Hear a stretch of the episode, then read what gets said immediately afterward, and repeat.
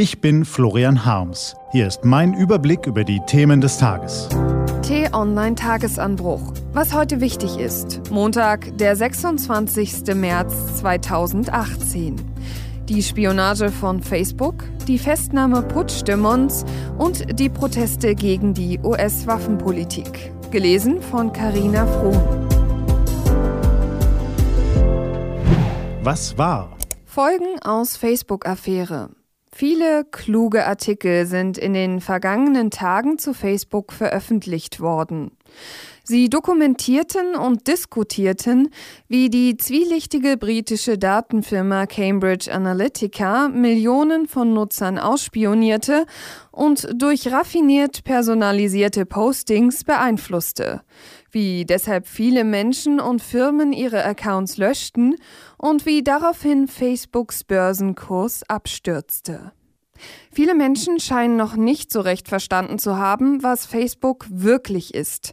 Keine neutrale Plattform zur Vernetzung mit Freunden, für Neuigkeiten und süße Katzenbilder, sondern in erster Linie eine meisterhaft optimierte Gelddruckmaschine für Herrn Zuckerberg. Der Algorithmus, der uns Nutzern alle möglichen Postings anzeigt, all die politischen Kommentare, Partybilder und süßen Kätzchen, ist so programmiert, dass wir möglichst viel Zeit in dem Netzwerk verbringen und möglichst viele Informationen von uns selbst preisgeben. Durch unsere Postings, durch unsere Likes, durch unsere Klicks. Damit das Überwachungssystem funktioniert, lullt Facebook uns ein, zeigt uns vor allem solche Beiträge, die unser Weltbild zu bestätigen scheinen und verzerren so die Wirklichkeit.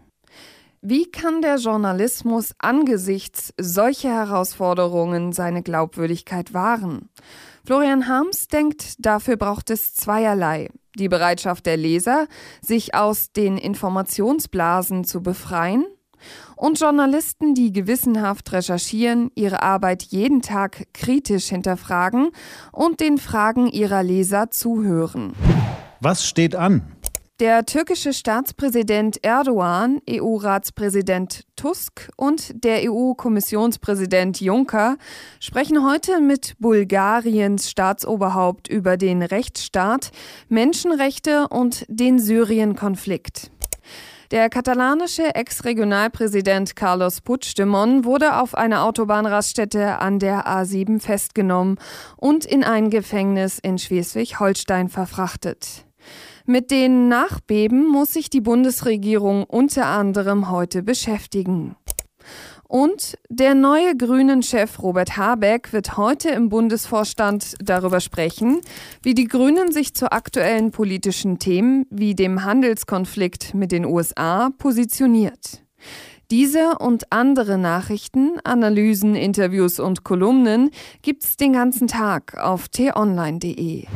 Was lesen? Wenn Sie möchten, unter t-online.de-tagesanbruch gibt es drei Lesetipps für Sie. Heute geht es um die Demonstration gegen die Waffenpolitik in zahlreichen amerikanischen Städten, um die Zeitumstellung und um die Absage von Trainer Thomas Tuchel an den FC Bayern.